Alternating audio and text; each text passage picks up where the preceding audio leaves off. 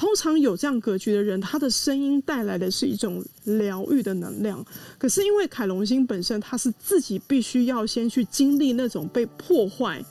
受到创伤的那种感觉，他的歌声才能够去表达说，当他升华之后的那种力量。所以美容灵红为什么大家会觉得是说，好像他能够因为化险为夷，是因为他可以把所有的挫折转换成一股力量，然后去感动世人。大家晚，大家好，欢迎大家收听小安谈心。今天的时间是二零二二年的一月十一号。OK，那今天是星期二哈。那星期二的话，当然了，因为呃最近啊，最近是已经在台湾呢开始接近尾牙的时候。那当然就是因为现在因为疫情 Omicron 的关系哈。那呃我们知道卫福部它也有公布了，就是说不吃啊，就吃尾牙的时候呢，不可以随桌敬酒。那虽然说不可以随桌敬酒，但是呢，因为很多的公司行号啊，很多的就是已经都开始准备了，也都定好定好了尾牙的这个哦，应该怎么讲？就尾牙的这个餐宴哈。那当然在这个情况之下，当然一定要去吃啊哈。那去吃的话，当然大家在吃尾牙的时候就会发现发生一件事情，就是说吃尾牙不抽奖，怎么可以吃尾牙呢？对，那所以最近大家就有很多哈，大家在上网的话就会发现。哎，怎么那么多人会去下载美轮明宏的这个照片？哈，那美轮明宏的照片听说可以带来好运。那我自己的朋友呢，就有人真的是下载美美轮明宏的这个照片，哈，然后呢，他就呃，先是抽到第一个五千多块，然后一个就是 Pro 的那个 i 啊 AirPod，然后呢，再就是再加了一一万块的这个等于说追加奖，哈。哎，看的真的是让我们这种哦个体户看的真的是心痒痒啊！那有那么好吗？真的是有那么准吗？那。呃，当然，大家也可以从网络上直接去看到，就是有关于美轮明宏他的一个叙述哈。那这整个这个整个故事的来由，应该是从华灯初上开始讲起嘛。哈，听说是呃吴康吴康仁他扮演的那个角色里头啊，那基本上跟美轮明宏真的有点像哈。那慢慢的，大家去搜寻美轮明宏之后，才发现说，哇。原来日本的网民呢，把美轮明宏当成的是一个呃金钱运的一个象征哈。那在这金钱运的象征里面，那刚好我就跟呃小安就在聊到这件事情。我想说，诶，那如果大家都在讨论美轮明宏，那美轮明宏真的有那么灵吗？那为什么会是这样子呢？因为呃，在我去搜寻那个关于美轮明宏的他的一些。呃，他的过去的这些事迹里头，发现呢，他其实呃，应该应该是说他的人生非常坎坷了。但是呢，就是在很坎坷的情况之下呢，居然每次都能够逢凶化吉、化险为夷。那日本日本的网民其实就是因为这样的关系，就认为说，哎，那个那个日文叫做 “z d e r z d e r 的意思就是说，哎，他其实都有好运哦。都有好运，就是这个笼罩着他这样子。那如果是这样子的话，那那时候我就是跟小安在讨论，我就说，那如果是这样子的话，会不会是他的命盘有什么特别吗？那这当中跟好运应该有一些关系嘛？那如果说好。那如果说美轮明宏他的那个星盘啊，跟他命盘里头，如果真的是跟这些当中有关系的话，那我们每一个人有没有我们的塔罗灵数？我们有没有有没有我们的就是人格的灵数？那我们该怎么算？那这这个就是大概今天呢会请小安来跟大家聊的一个主题哈。那在小安跟我们在聊之前呢，我们先请 Cindy 来跟大家问声好，Hello Cindy。嗨，九 L，Hello，各位听众朋友，大家晚安，欢迎来到我们一周一次的小安谈心哦。那今天的话，我们就时间把握一下，我就直接请我们的小安老师出场喽。嗨，小安老师。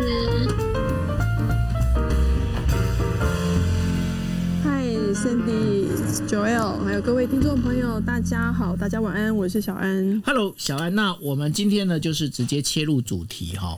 好。那美轮明宏，我想说，我们在呃之前我们在讨论过，你也稍微有研究过他的命盘了嘛？是。我们直接来讲，美轮明宏他的命盘到底怎么样？好，我必须得承认哦，从去年然后一直到现在哦，真的有一个星座，一个太阳星座的，最近真的是很常浮上话话那个话题啊，就是金牛座的朋友，因为那个我相信大家都知道哈，就是在这个去年年底的时候啊，就是无论是网红的艺人李克太太哦，这几天好像新闻也有开始也是有一些婚变，就是后续的一个效应。那包含就是呃那个王力宏啊，那个就是婚变的事件哦，吵得沸沸扬扬。哦，就我后来那天那个九二就把美伦英红的这个事情发给我了，好，那我也是真的非常感到好奇，呃，我就去查了一下他的这个生日哦，呃，就真的，让我觉得。他会爆红也真的并不意外哦，那个他也是一个非常典型太阳金牛座的人。所以美轮明宏他也是太阳呃在金牛，对太阳在金牛座，而且他现在刚好就是受到这个。冥王星的这个支持哦，让他的那个力量哦是再次的展现哦，所以你看哦，这个感觉上好像是成也是在冥王，败也冥王哦，王力宏也很红啊，然后那个美轮明宏也很红哦，但是你看红的那个方式似乎是不太一样的哦。那当然就是呃，既然是在行运的过程当中，那到底美轮明宏他到底是为什么让大家会觉得是说，好像因为我们发现很少人应该。印象当中都会觉得说要招财运，应该都是会放一些，比如说像财神啦，或者是我们讲说有一些什么符咒啊之类的哈。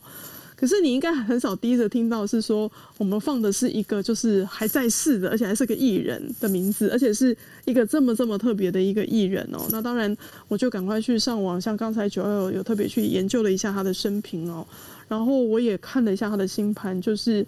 呃，也真的不得不承认一件事情，就是这位长辈真的真的不容易啊。什么叫真的不容易呢？好，在现在占星学，我常有跟大家来分享哈，你的出生时间哈，就是你出生的那个时刻，也就在呃，在占星学当中，我们也常会说，其实它已经决定了你大概本命盘的一个格局。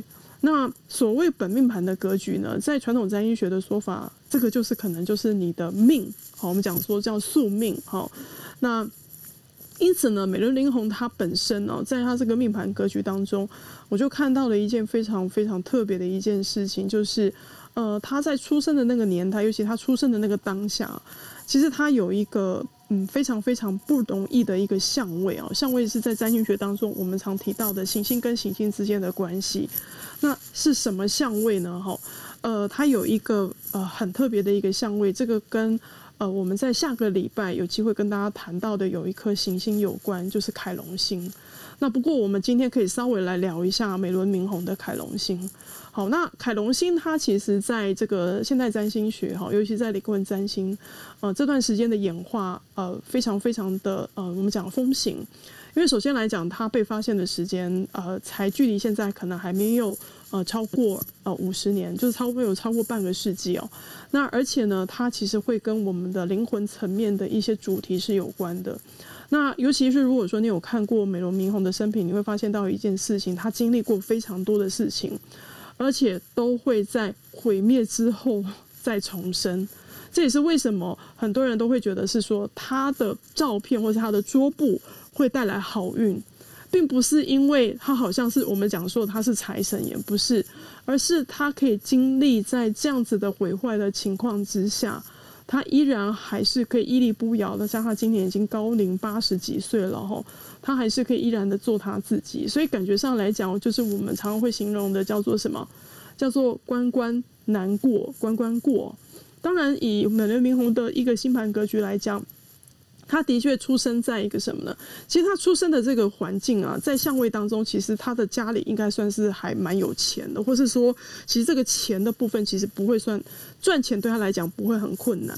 可是呢，对他来讲不是问题，就对。对他其实不会有赚钱的话，但是他有一个嗯，在相位当中会有一个劫数，我们讲说劫难的这个劫哦，那这个跟什么有关呢？这个就是跟我刚刚跟大家提到的，会跟凯龙星。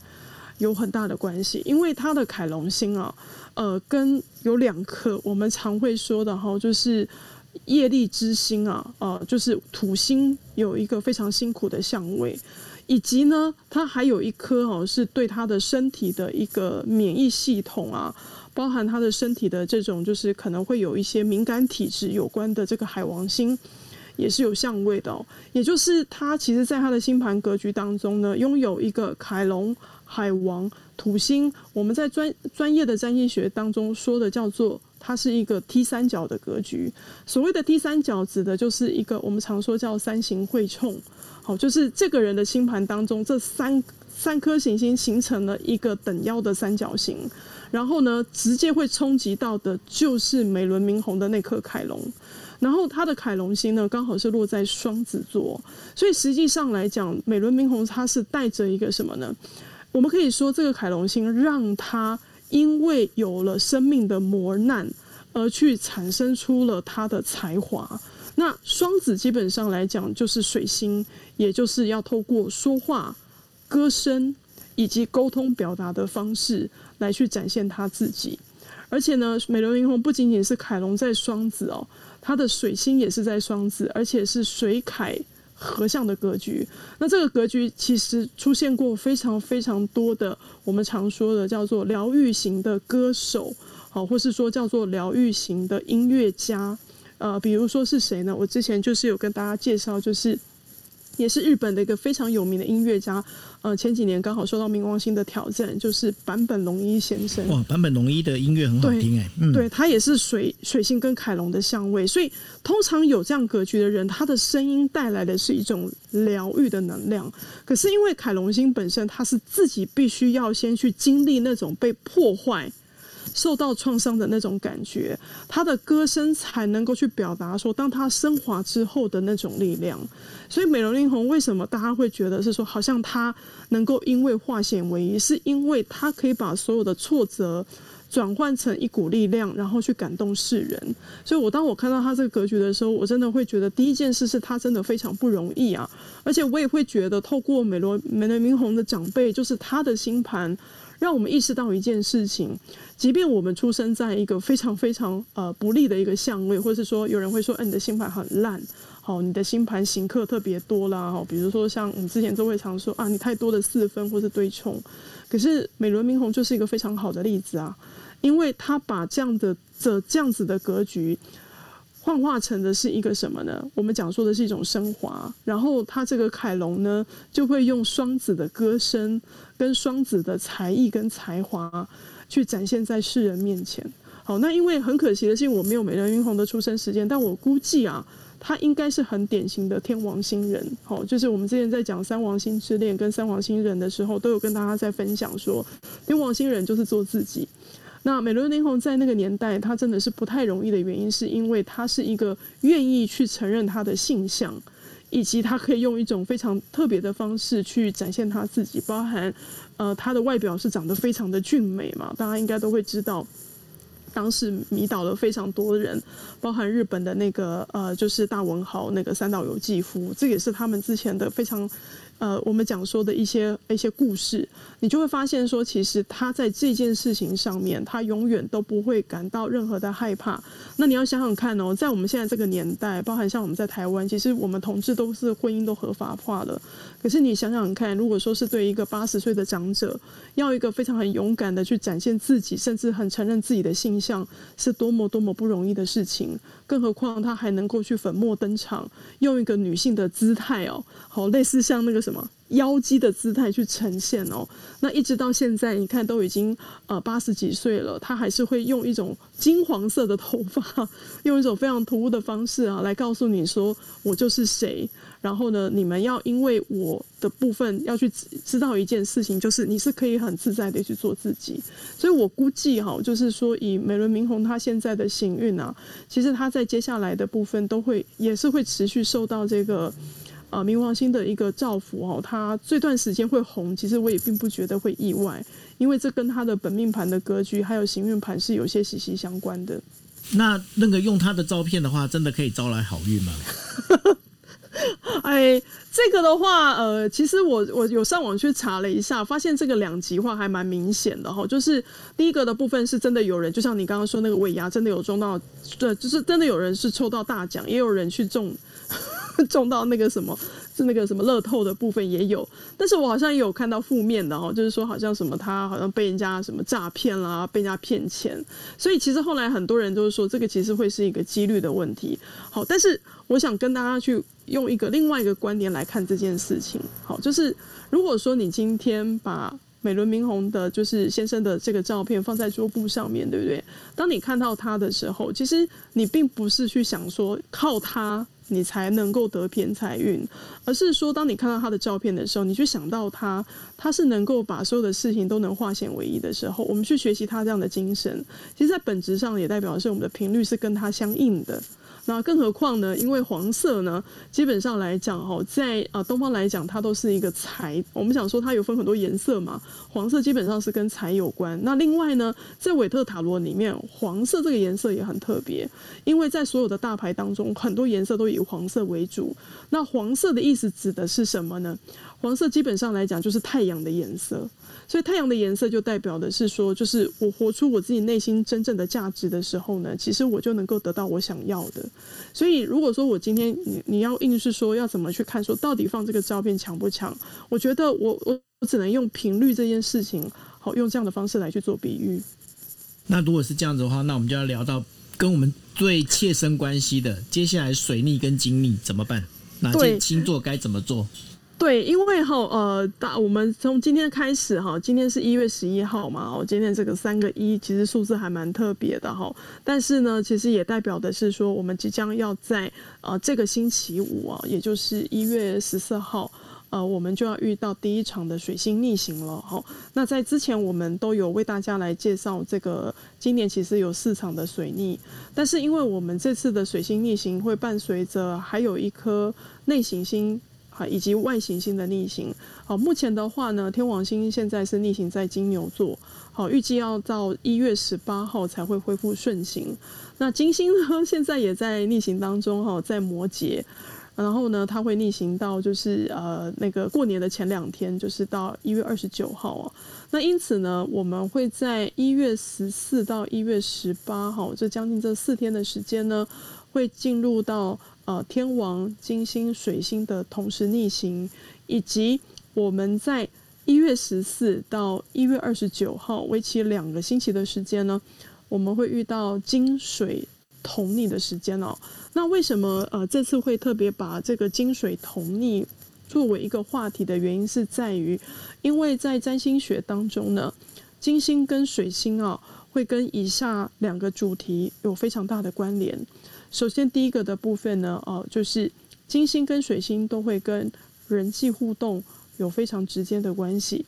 那另外呢，它也会跟我们的社交生活，还有呢，跟我们的跟人之间的沟通谈判，甚至跟我们的想法以及亲密关系有非常大的关联。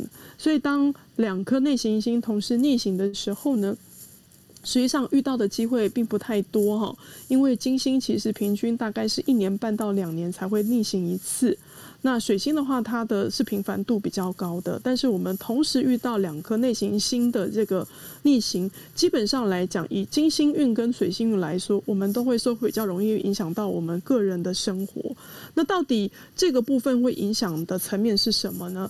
我们不仅仅要看到这个金星水星的逆行之外，哈，而且我们还要看到，就是说，其实还有一个很重要的星象，也就是在差不多在一月二十九号的时候，也就是在紧接金星要顺行之前，其实我们现在进入到的有一个叫做水明合相的相位。那这个水明合相所产生的相位呢，不仅仅会伴随着这个金星逆行跟水星逆行之外，它会加深的是我们个人。对于他人的不信任与怀疑感，好，水明水明的相位基本上都会跟什么有关呢？就是我们在想法上面。呃，当然比较好的一点是我们开始会去做更深入的调查，所以其实在这几天呢，呃，尤其是在这个我们讲说的水明即将合相的时候呢，就代表的是说，其实我们对一些事情可以开始做一个很深入的了解。那对于说，比如说像一些考试的学生，或是你本身在做工作来讲，你就是要做搜查的动作。像最近不是因为台湾的疫情。开始爆发吗？那如果在进入到水明河的时候，真的很有可能可以把那些黑数都抓出来。那如果你的工作就是在找弊端，在找问题，那你在这块来讲，基本上来讲是能够去加深你的力道的。可是因为这次伴随的是因为水星在逆行的情况之下，我们很容易就会遇到什么呢？我们会把这样的力量演到一个比较负面的地方，比如说什么？第一个，水明河最常容易出现到的一件事情就是什么呢？我们常说的言语上面的暴力，我们很有可能跟人之间的互动上来讲，在沟通上面讲电话会有点强制性，然后呢，你甚至有可能会有带一些威胁。那甚至有的时候会带有一种控制跟操控。你在沟通的时候，你会发现到一件事，你可能会成为这样的人，或者是对方会用这样的方式来干嘛，给你这样的压迫。而且在这段时间呢，其实呃，新闻媒体啊，我也会建议大家不要太常去看哈，就是你可以了解这个新闻的走向，但是在这种水明河的这个情况之下，你会发现呢，你看越多，水星所带来的力道，就只是会让你更紧张。我们常说的冥王，它带来的是一种天蝎的能量，就是你会非常的不安。这个状况其实对我们来讲，其实它本身并没有太多直接加分的动作，哈。所以会建议是说，呃，各位朋友，如果说你们在这段时间哈，如果说真的会觉得自己有点受到呃媒体啊文字的部分的影响，其实可以去减少。好，差不多可以减少一下这样子的一个，就是关于媒体对你的影响力。那你可以去看的东西是可以，反而这段时间可以去看一些什么，你知道吗？比如说，你可以看呃，像《黄灯初上》那种的，有没有悬疑剧啊，或侦探小说？哦，这个对你的帮助，你就会觉得说，哇，你好像对于人性的这个部分的剖析会更加的了解。那当然，在呃十二星座当中，我这边有稍微列了一下哦，就是诶，那到底你要特别需要注意的星座是有哪些星座哈？那我这边呢，就刚好有列了，大概差不多是前面四名吧。这个四名是分成四个家族哈，就是有几个特定的星座的朋友。那以下的这个星座的部分呢？我会建议大家可以参考的第一个的部分就是你的太阳星座，好，以及就是你的水星，因为毕竟这次就是呃你的水星还有你的金星，好都有可能会受牵连，所以除了参考太阳之外呢，水星跟金星也可以一并去做参考。好，那第一名首当其冲的哈，在这段时间比较容易会出状况的哈，呃，第一名的是这五个星座，这五个星座基本上。我们常会说，就可能在所难免，就可能没有办法避免的哈。呃，就是母羊座、巨蟹座、天秤座这三个基本宫的星座，另外还有两个固定宫的，就是金牛跟狮子。为什么又有我？对，就是用你 你有我啊？对，也有也有 Cindy。好，呃，因为这个状况哈，伴随这个金水刚好在同星同时的逆行，而且它会逆行到摩羯哦。所以其实很容易，你们会遇到一个状况，是在人际互动上面，哈，呃，会发现到一件事情，事情多就算了，好，你会发现有些事情就是会本末倒置，或有些人就是明明就是这件事情是应该这样走，他故意就会找你的麻烦，找你的问题去点去踩，或是说踩地雷啦。还有一件事，我刚刚不是说吗？水明的那个状况很容易会跟隐私权有关。哦，你们会发现是说，不仅仅有人会故意去去戳你的痛点，甚至跑去问你的隐私，诶，这是让你非常讨厌的一件事情哦。所以，对于刚刚前面这三个星座的朋友，哈，就是你太阳、水星、金星会落在母羊、巨蟹、天平、金牛跟狮子座的朋友，那要记得一件事情哈，就是说，如果有遇到这样的人，其实我真的会建议就是拐个弯哦，就是不要去做正面冲突，不然的话你真的会很累哦，因为他们。真的是没有办法去做太多的一些协调，你就尽可能的就当做没有看到，好，因为在这段时间你可能比较容易会受到影响。好，那在第二名的部分呢，这个其实坦白说也不会有比较好了哈，就是如果说你是太阳、水星、金星在摩羯跟水瓶座的朋友。呃，要留意的部分是在关系上面的互动，或是在言语谈判上面，在跟人家沟通啊，想法上，甚至是你个人的一些价值观哦。因为我们想说，你看在一月份，你可能会有一些新的计划，你会发现你要不是很嗨，要不就是很低落。那种过于的积极跟消极会非常的明显哦。那因此呢，请留意想法上的或是在行动上面想法上的这种大起大落。那还有就是说呢，当你有发现你的情绪一向太高、太高或太低哦，那记得一件事，要去抓到一个平衡点。那这段时间对于就是呃日水金都在摩羯或是水瓶座的朋友来讲。呃，可能就先不要去做太过冲动或是超过自己能力的决定哦。我们常会说的就是尽力而为，好，就是你不要觉得说你现在很嗨，因为等到这个度数过了，你会整个掉下来，就会有点像是一个云霄飞车的部分。那另外第三名的部分就是双子跟天蝎座的朋友哦。呃，这个对于第三名的这两个朋友哈，就是你会发现，其实你的事情会有出现一些转折哦。那这个转折有的时候是随着逆行的部分，甚至会往好的方面去走。但是因为哈，它就是要不就大好，就是大坏哈。所以如果说你遇到事情好的转折，那你可以先把握它，好好去做调整。那如果是坏的状况的话，我会建议你要等水星的顺袭之后的阴影期。再重新的布局，估计的话就是在二月四号之后。好，如果说你是那个双子天蝎座的朋友，呃，这个事情如果说你会觉得开始有点难搞，不好处理，甚至有点倒退走，建议你可能要等到二月四号之后再重新布局会比较好。那最后一个的部分就是双鱼座跟处女座的朋友了哈，这个是在影响力的部分上稍微比较轻微。所谓轻微的部分，并不代表没有，只是说可能就会发生一些日常的琐事，比如说你可能会记错你们的会议时间呐，或是对方会记错，好，或是说你今天叫了外送，对不对？你本来叫的是排骨饭，然后他送来的是肉跟面之类的，像这种比较些微的零星的错误。还有一个部分就是说，可能要注意一下档案的备份。呃，你们可能在硬体上面，哈，手机啦，好电脑啊，像那个身体最最关心这种，就是到底会不会遇到这种电脑备份的问题，或是前阵子像身体在去年有遇到那个对宕机，还有账号被盗，那个治安的问题可能要注意。好，就是如果说你是双鱼或处女座的朋友，你可能在这段时间，可能就要稍微留意一下这个方面的主题。嘿，这是有关于就是呃，在这段时间哈，就是金水同逆的期间，在一月十四到一月二十九号，为期两周的时间，给大家的一个建议。是，那一般来讲啊，我因为我们也都经常有听到像什么塔罗灵数啊，或者就是生生日灵数，那。这个什么叫做生命灵数？那什么叫做塔罗灵数？然后这当中又有什有一些我们叫做人格牌，它又是什么东西？那 OK，那包括就是说，如果这人格牌算的话，我有没有办法去算出我自己的流年呢？OK，好，谢谢 Joel。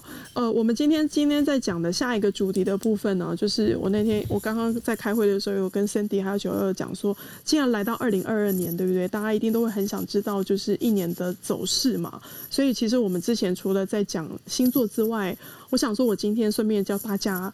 呃，因为我们的未来一周牌卡占卜似乎都还蛮受欢迎的，那很多人都会想说，哎，那好像只能问一个不是似乎好吗？大家非常欢迎，你你你也太谦虚了。什么叫似乎？就是大家都会觉得很期待每个星期的抽牌，然后可能就会有人会问我说，哎，小安，那到底有没有办法是有一个年运牌啦？哦，这样方面的牌？那所以我在想说，今天花一点时间哦，教大家来用什么呢？用你的生日。好，来去算什么呢？配合塔罗牌的部分，哦，这个部分就像刚才九二这边先等一下，大家先去，你们先去准备一一支一张纸跟一支笔，因为到时候你必须要计算，对不对？啊，对对对，需要去计算一下哈。你可以算在我们的许愿小本本里面哦，这也是不错的方法。对，因为这样的话，你就会知道你二零二二年的流年盘。流年牌哦，不好意思，发音流年牌的部分哈是哪一张？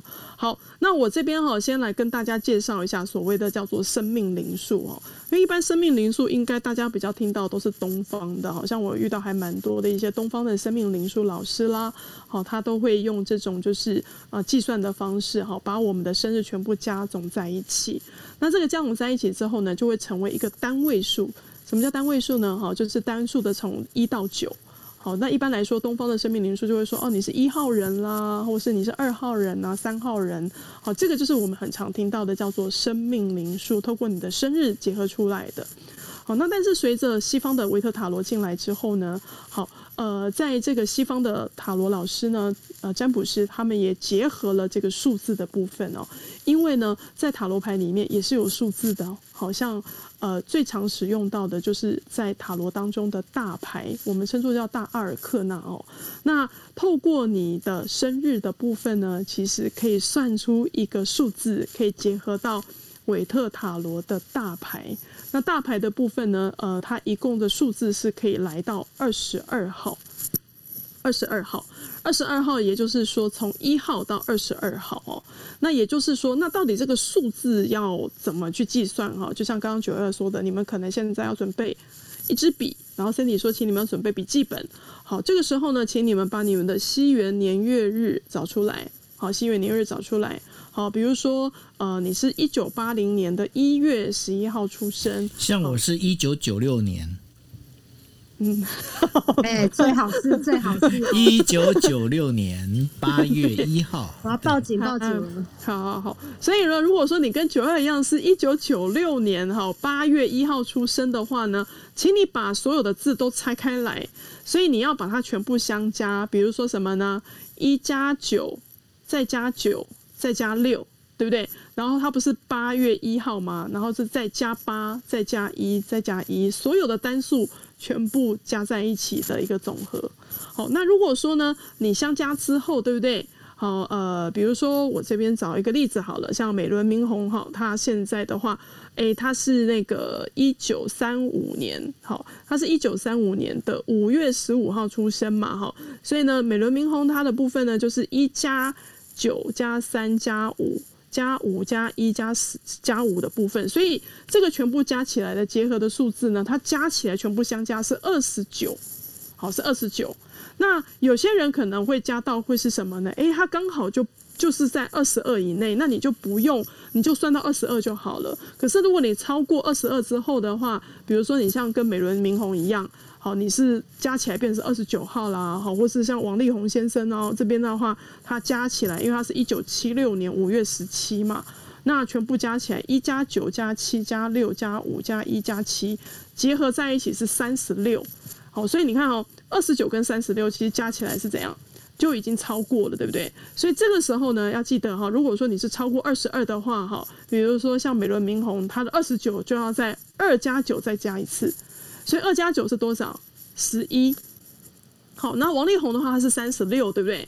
三十六就要三加九就是九，所以呢，那王力宏就是九号。好，在塔罗灵数里面，它对应到的就是九号牌。然后美轮明宏先生呢，他就会是十一号牌。好，十一号牌。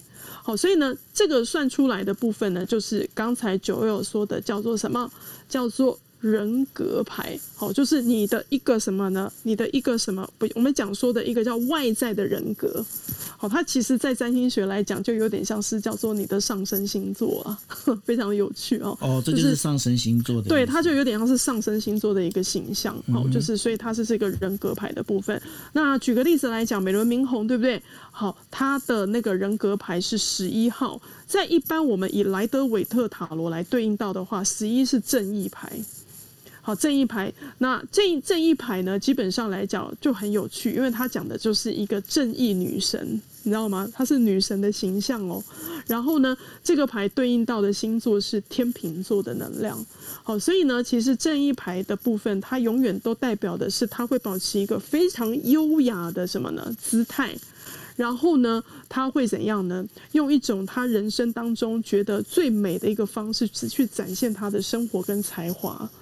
而且呢，因为哈，在这个美轮明和的他的正义牌当中，不仅仅是看到是说她是正义女神，对不对？你知道吗？正义女神基本上来讲，在塔罗牌一直都有很争议，是说她到底是男生还是女生。如果说你手上现在就有那个正义那张牌，你可以拿出来看。实际上来讲，她连性别都没办法区分。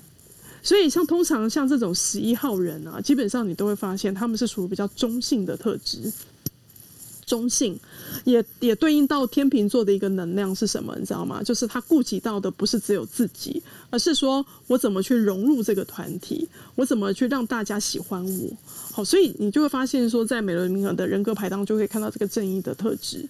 好，然后像王力宏的部分，他来到的是九号牌哈。那九号牌的部分呢，就对应到的是什么呢？好，叫做隐者。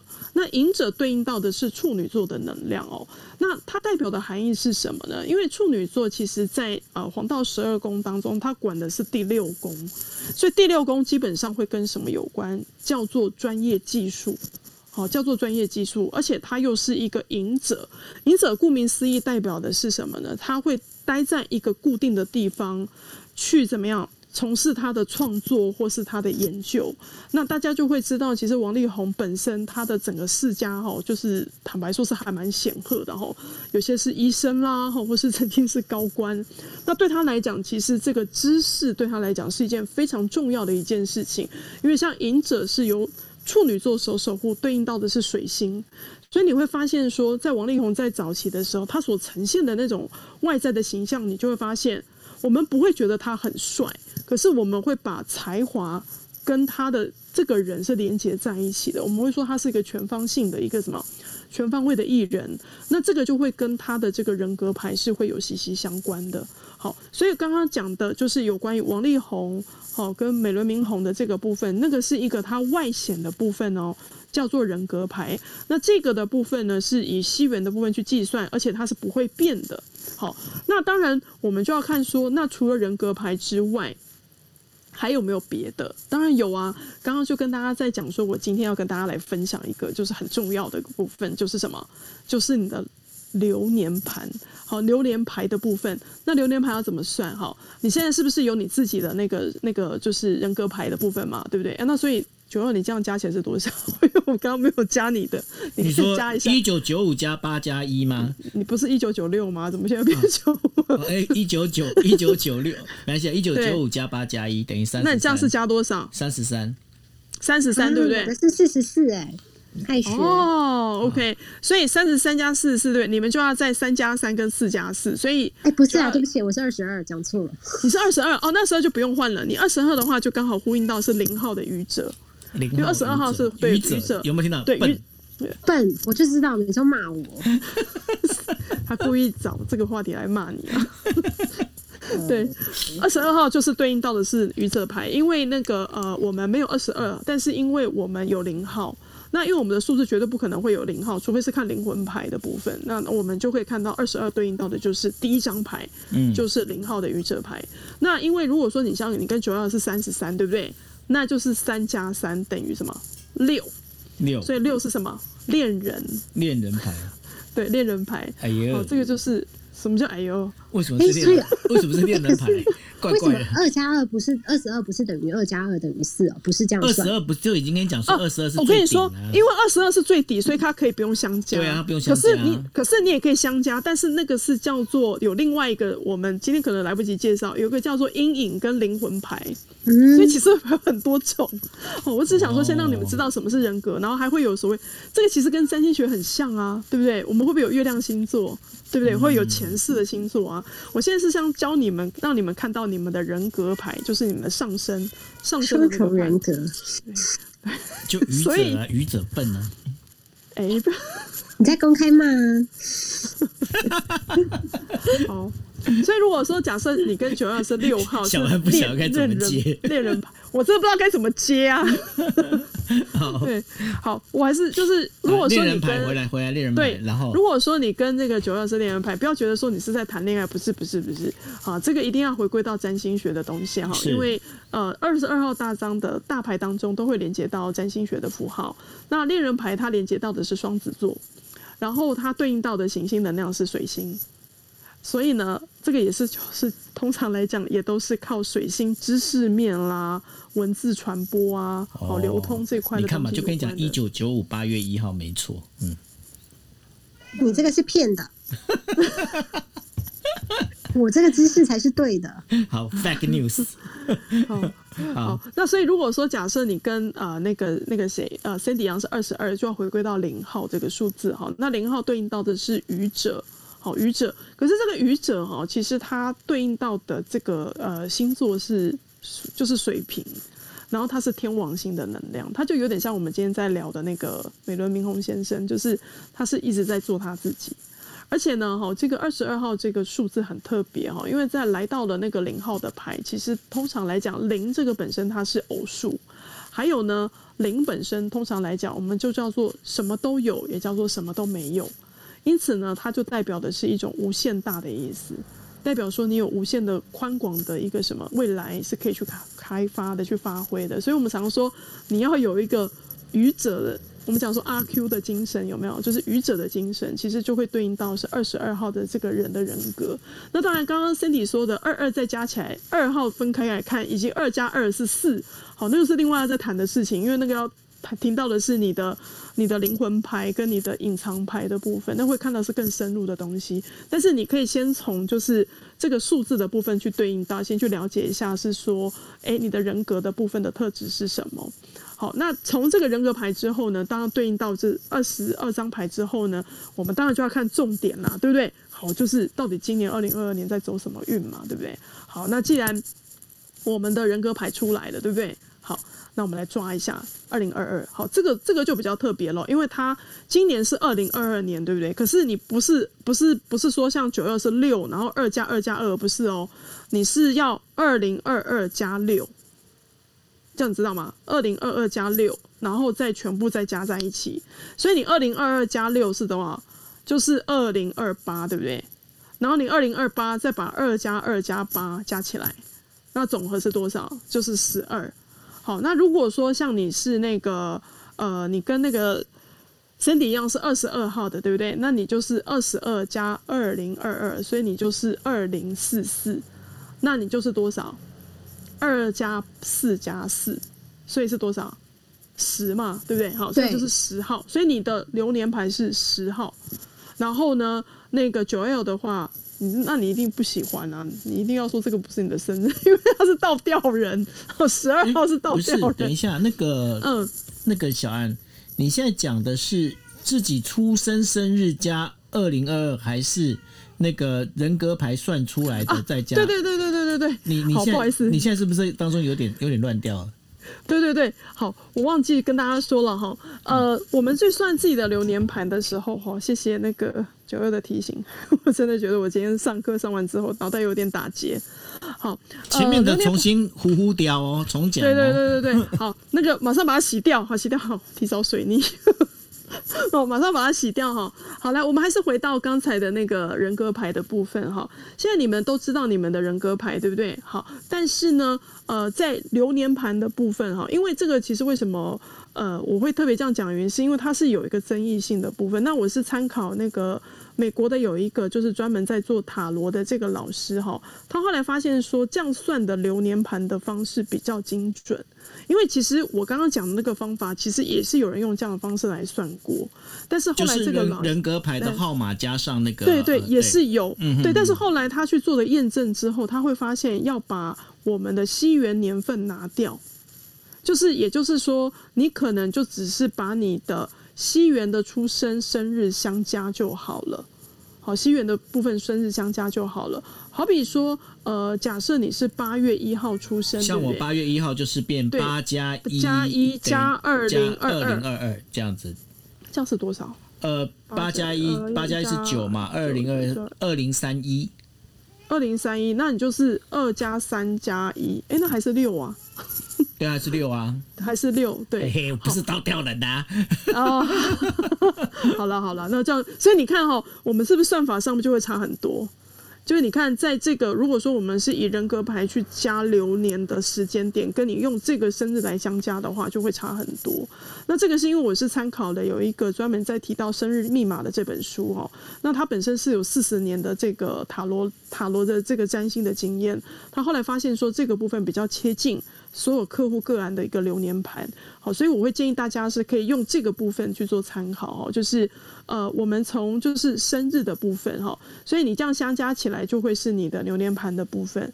好，那所以呢，如果这样相加的部分呢，那比如说我举个例子啦，哈，像那个呃王力宏他本身是五月十七号出生的嘛，哈，那他的部分如果说加今年来讲，就真的走到一个很大的一个我们讲说的一个转类点。他就是五加一加七嘛，然后再加二零二二，对不对？所以这个相加全部加起来刚好是二零诶二零三五。好，那二零三五你再全部加起来就刚好是十号。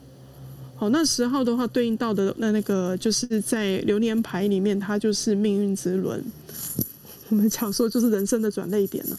好，今年对他来讲就是一个非常大的一个转泪点。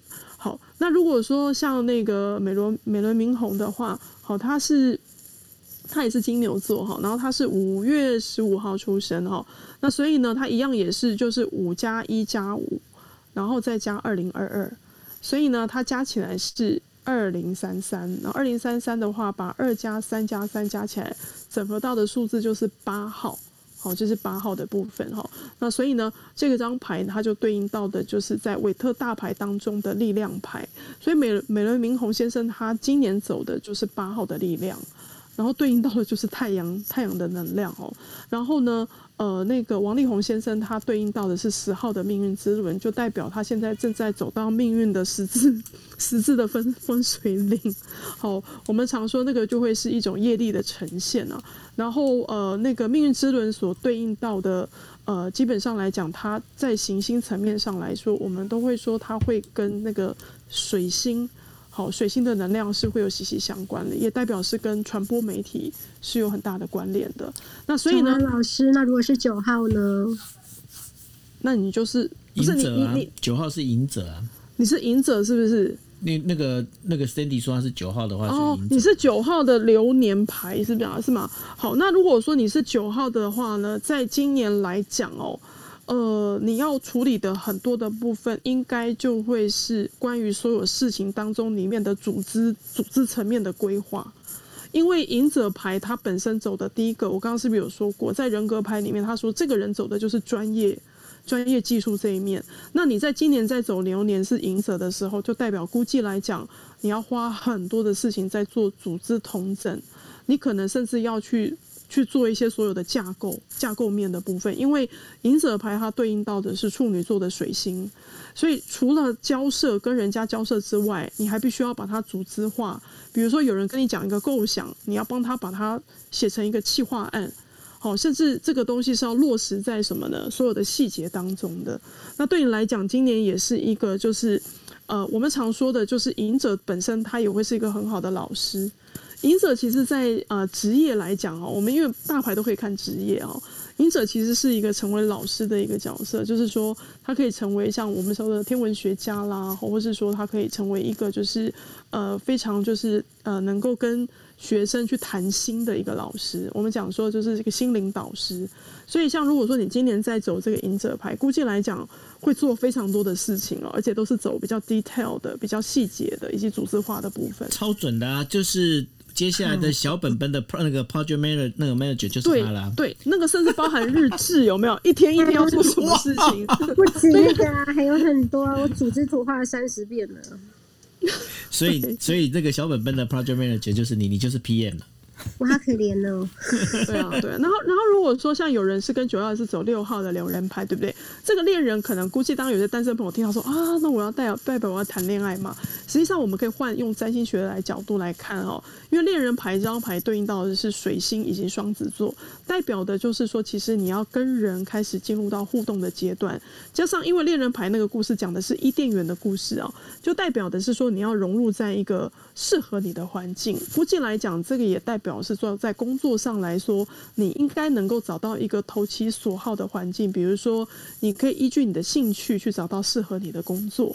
那当然，因为它中间有一个天使哦，那估计也代表是说，你可能要借由一个人的介绍或是一个媒介的方式媒合，能够去找到一个什么呢？适当的一个工作环境。那当然，在感情上来讲，这张牌也代表的是说，你必须要融入啊。融入团体，那呃恋人牌比较对应到的是小团体，估计来讲就是说可能是周围的朋友帮你介绍，好，他跟你那种大团体的部分比较不太相同，所以其实流年牌很有趣哦，就是说他可以看到很细节的东西，也可以看到很比较大的方向。对啊，等到那个我们的 Clubhouse，我们的那个小安谈心。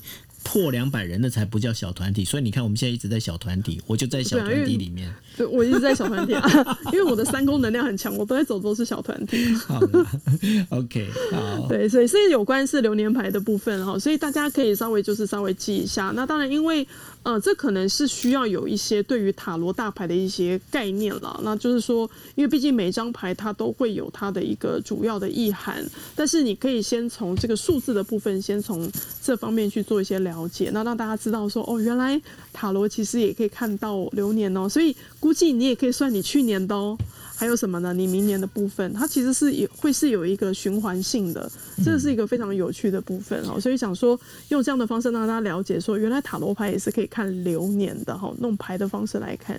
好，那呃，非常谢谢小安哦。那大家可以就是仔细的算一下，就是把你所有的那个出生年月日全部加起来，然后呢，这加起来之后，如果是呃小于二十二，那就 OK。那如果是大于二十二的话，再加一次哈。那用这样的方式来做，你就可以发现你的人格牌。那然后你呢算流年牌的话，那就是把这个你的出生的年日啊，不月日，你出生的月日再加上当啊，就是这一年，比方说二零二二年，再加上所有加起来一样哦，那就可以知道你的那个啊。好，这是我们家的猫，好，非常乖，好，麦茶。好，那我们接下来呢，我们就开始，我们要进入我们第三个单元，我们的呃，就是抽牌卡的时间。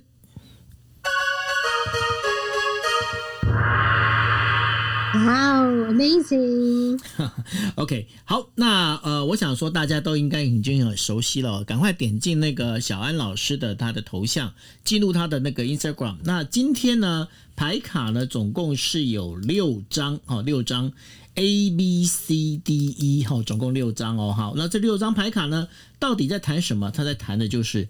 我在第一场水逆的整体运势，好，这个问题篇哦，就是我在第一，就是第一场水逆的整体运势到底怎么样？OK，好，那大家看清楚哦，就 A B C D E，挑一张你喜欢的，然后脑袋里面想的是。我在第一场水逆的整体运势，让大家仔细挑一下。那如果你现在正在收听的是 Podcast 的话，啊，你也可以看，你也可以就是用你的脑袋，你用想一下就可以了。A B C D E F，A B C D E F，总共六张牌哦。A B C D E F 六张牌，你到底要选哪一个数字？大家在脑袋里面想一下哦。我在第一场水逆的整体运势。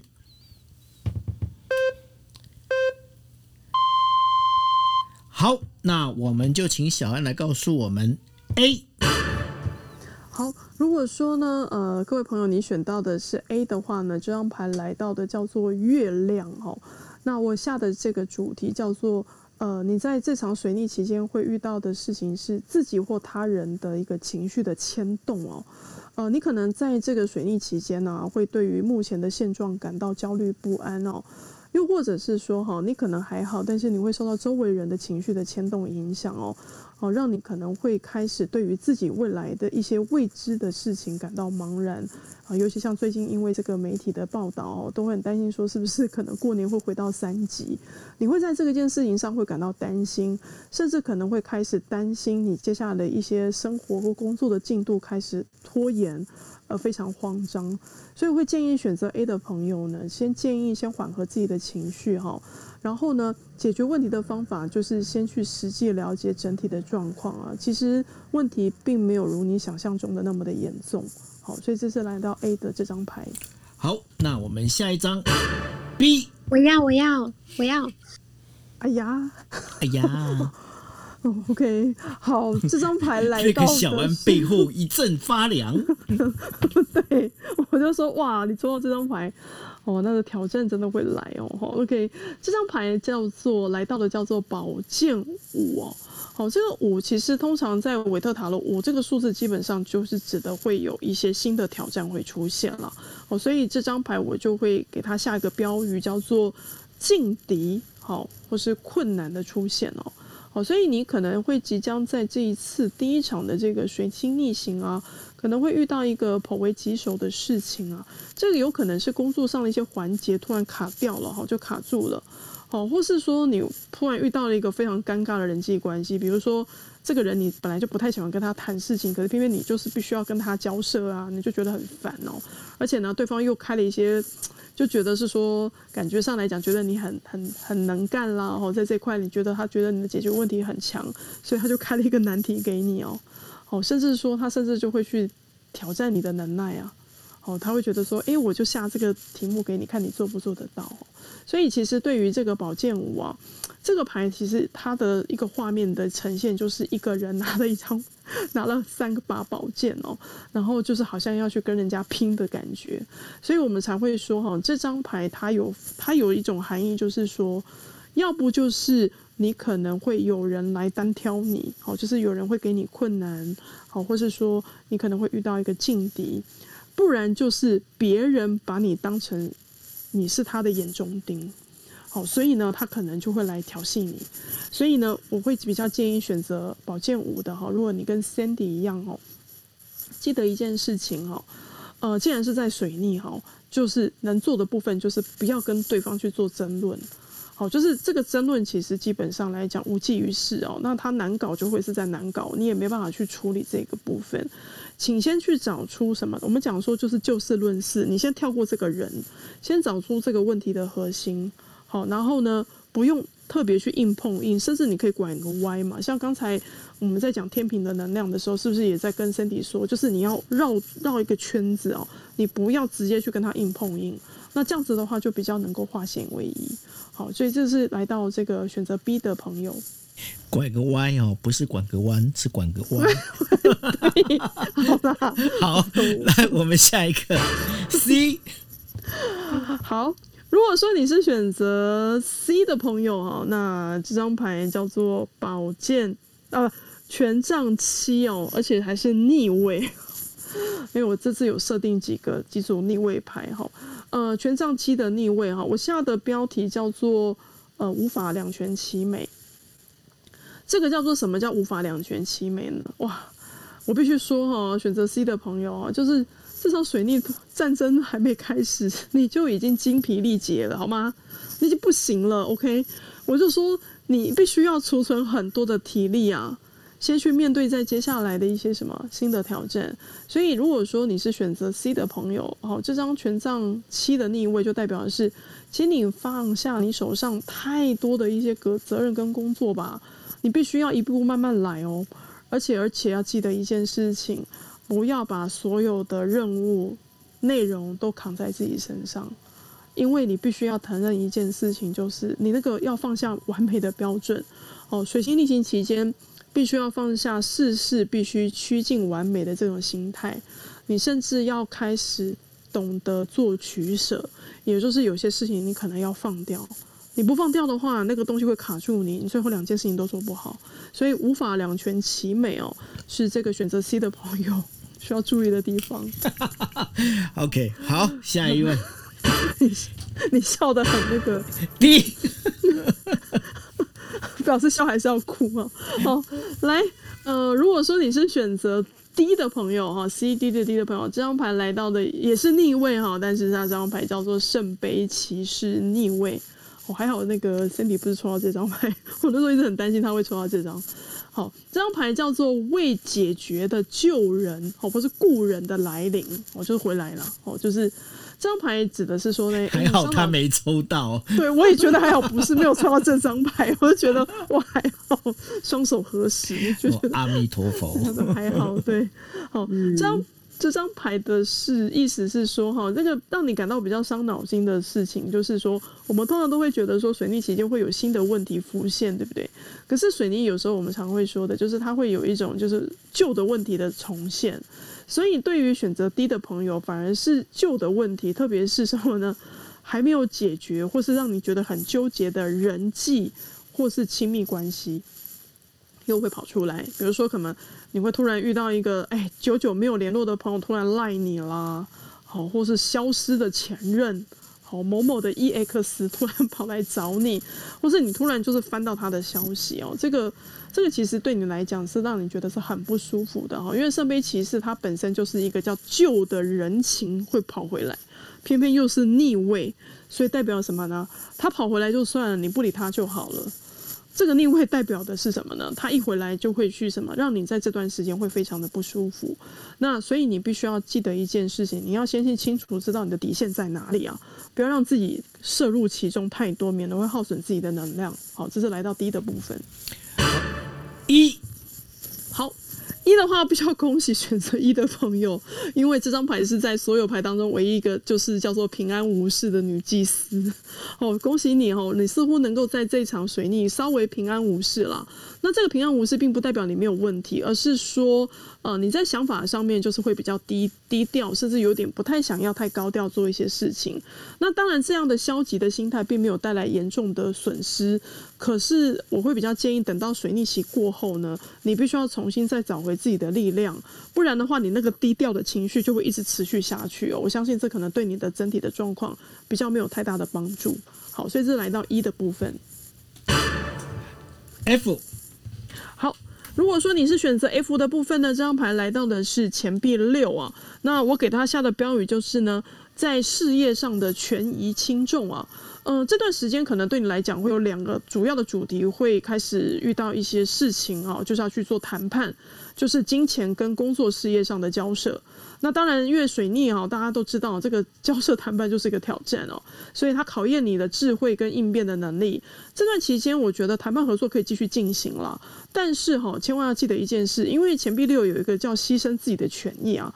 请你不要为了业绩，或是为了要去争取一些表现哦，去牺牺牲了你自己应有的权利啦、奖金啦，好，或是应有的一些自尊心的部分，请在这个部分上多为自己设想。好，所以这有关最后一张牌，好，有关 F 的部分，不要跟钱过不去。对对，非常重要。这完全现在是我的生活宗旨。OK，好，那呃，这是我们今天的小安谈心为大家带来的这个内容哦。那也很希望大家能够喜欢。那当然也非常希望哦，大家能够呢去 follow 小安的这个呃，他的就是不管是他的粉丝页也好，或者是他现在大家有没有看到，现在我们的房间上头不是有一个小安谈心的这样的一个连接吗？大家可以去点击这个连。节哈，然后你们可以去呃，就是呃加入这个小安谈心的这个 podcast。那当然，大家也可以上那个 Facebook 去找小安的天使花园，那可以找到小安的这些内容。那另外有个事情要跟大家在讲的，就是说呃，过去哦，我们在那个 YouTube 上面的话，我们会把它分成两段呢，就是把那个呃有关于这个哦牌卡的部分，我们会把它另外独立出来。但是呢，要跟大家说一声抱歉，就是说，呃，因为呢，我现在的话可能有手上的东西有点多，对，就是我要懂得，我无法两全其美。简单讲就这样子。那就是选择 C 的那个。所以呢，所以说我要把一些东西要重重新要整理哦。所以说，呃，会让大家稍微，可能你们会方稍微不方便一点，因为那个 YouTube 的部分的话，我就没有办法再把它分成两段哈。那这个部分的话，也请大家见谅。那当然也会非常欢迎大家哦，不管你说你是要 follow 那个小安的那个 YouTube，就是有关于小安的天使花园，或者是你也可以上那个 YouTube 去找今夜一杯哦。那今夜一杯我们也会把内容丢在上头。那当然另外还有 Podcast 的部分，也欢迎大家能够追踪哦。OK，那今天的节目就到这边，谢谢大家，大家晚安喽，拜拜。